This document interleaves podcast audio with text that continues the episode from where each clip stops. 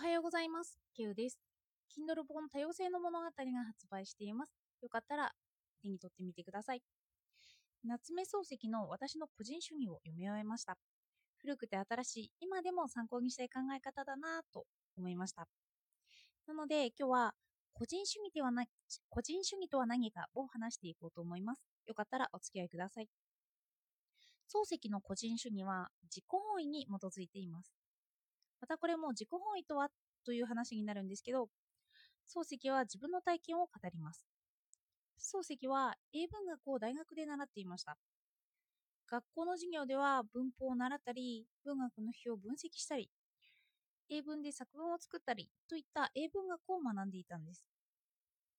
漱石は3年間学んだけれど、感想としてはまた振り出しに戻ったように、文学って何？と分からなくなったそうです。教科書を学んで文法を身につけて、このこれは学んだ方がいいと言われていることを身につけた。けれど、結果としてはその文学とは何かが分からなかったんですね。なぜ分からなかったかというと、その原因も他人本位だったからだと漱石は語ります。自己本位を他人本位と比較して考えます。抜粋すると、私のここに他人本位というのは、自分の酒を人に飲んでもらって、後からその品評を聞いて、それを利が非でもそうだとしてしまう、いわゆる人真似を指すのです。つまり、自分でお酒を飲むのが自己本位だとすれば、他人本位はそのお酒を飲んでもらって、それを聞いたことを自分のことだと思うことなんですよ。英文学で例えると、他の人が体験したものばかりを習っているから、自分でこうだと体験していないから、自分で文学が説明できなくなると漱石は捉えます。自己本位というのは、ああ、ここに俺の進むべき道があったと体感するものだと伝えます。そこには個性があって、個性は主に文学とか学問とか趣味とかについて自己の落ち着くところまで行って初めて発展すると漱石は述べます。だから一般的な他人本位で教えられたものは自分の個性というような自己本位にはならないんですよ。簡単に言えば他人本位は教えられること。教えられたことですね。教えられること、教えられたこと。自己本位っていうのは自分で納得することになります。自己本位は自分の感覚や体験から初めて納得という形で現れるものだと語ります。己の個性が勝手に発展する、そのようなものだと。では、この自己本位からなる個人主義とは何かに戻ります。個性から自己本位を進めていったものが用語としては個人主義になります。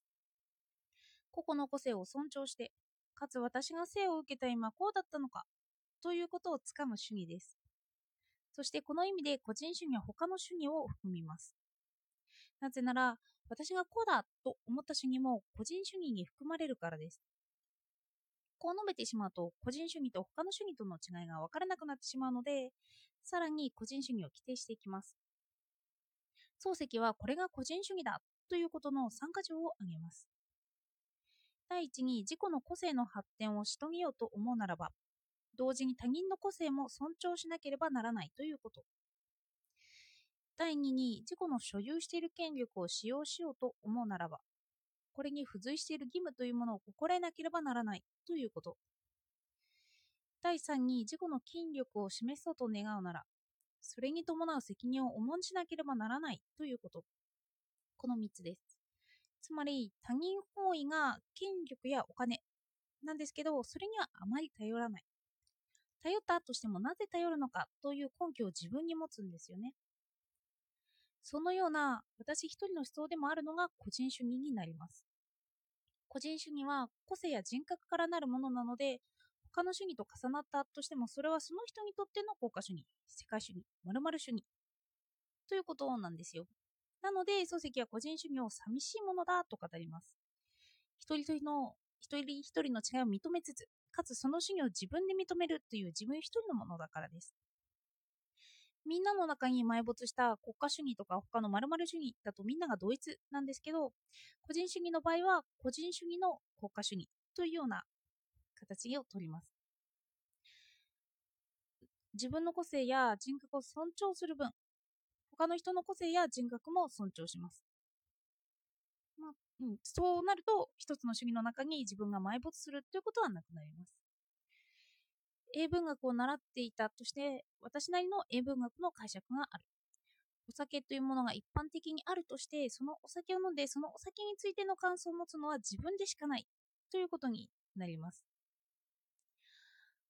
一般的な義務で一般的な主義で表されるものは他の人々が飲んで作り上げた感想なんですよね。これがた、えーと、他の主義というか個人主義ではない。同じものになる。としても自分の体験や自分で感性を通したものだけが自分にしっくりています。これが自己個人主義だと。そのしっくりした納得したものを大切にするのが個人主義ということ。なので個人主義は自分の中で敵というような反対を作りません。なぜなら私一人の主義であって、かつ私一人の主義を認めてもらうにのには、他の人の主義も認めるという形を取るからです。例えば、私はお酒を飲むけど他の人も飲む。私はお酒を美味しいと思ったけど他の人はまずいと思った。これも認めます。個人主義からすれば美味しいよと批判するだけではなくて、他人の人格や個性も尊重するからです。そっか、まずいって思ったんだね、と認めるっていうことなんですよね。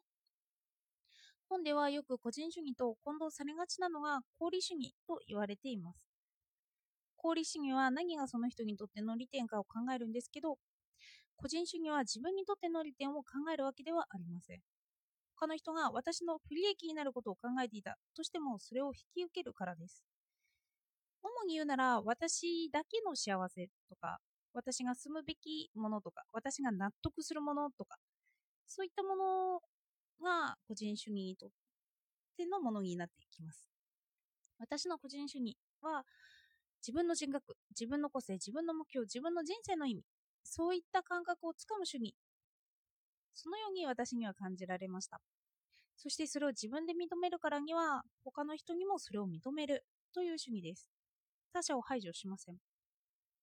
そうなってくると、今でも個人主義という概念は生きています。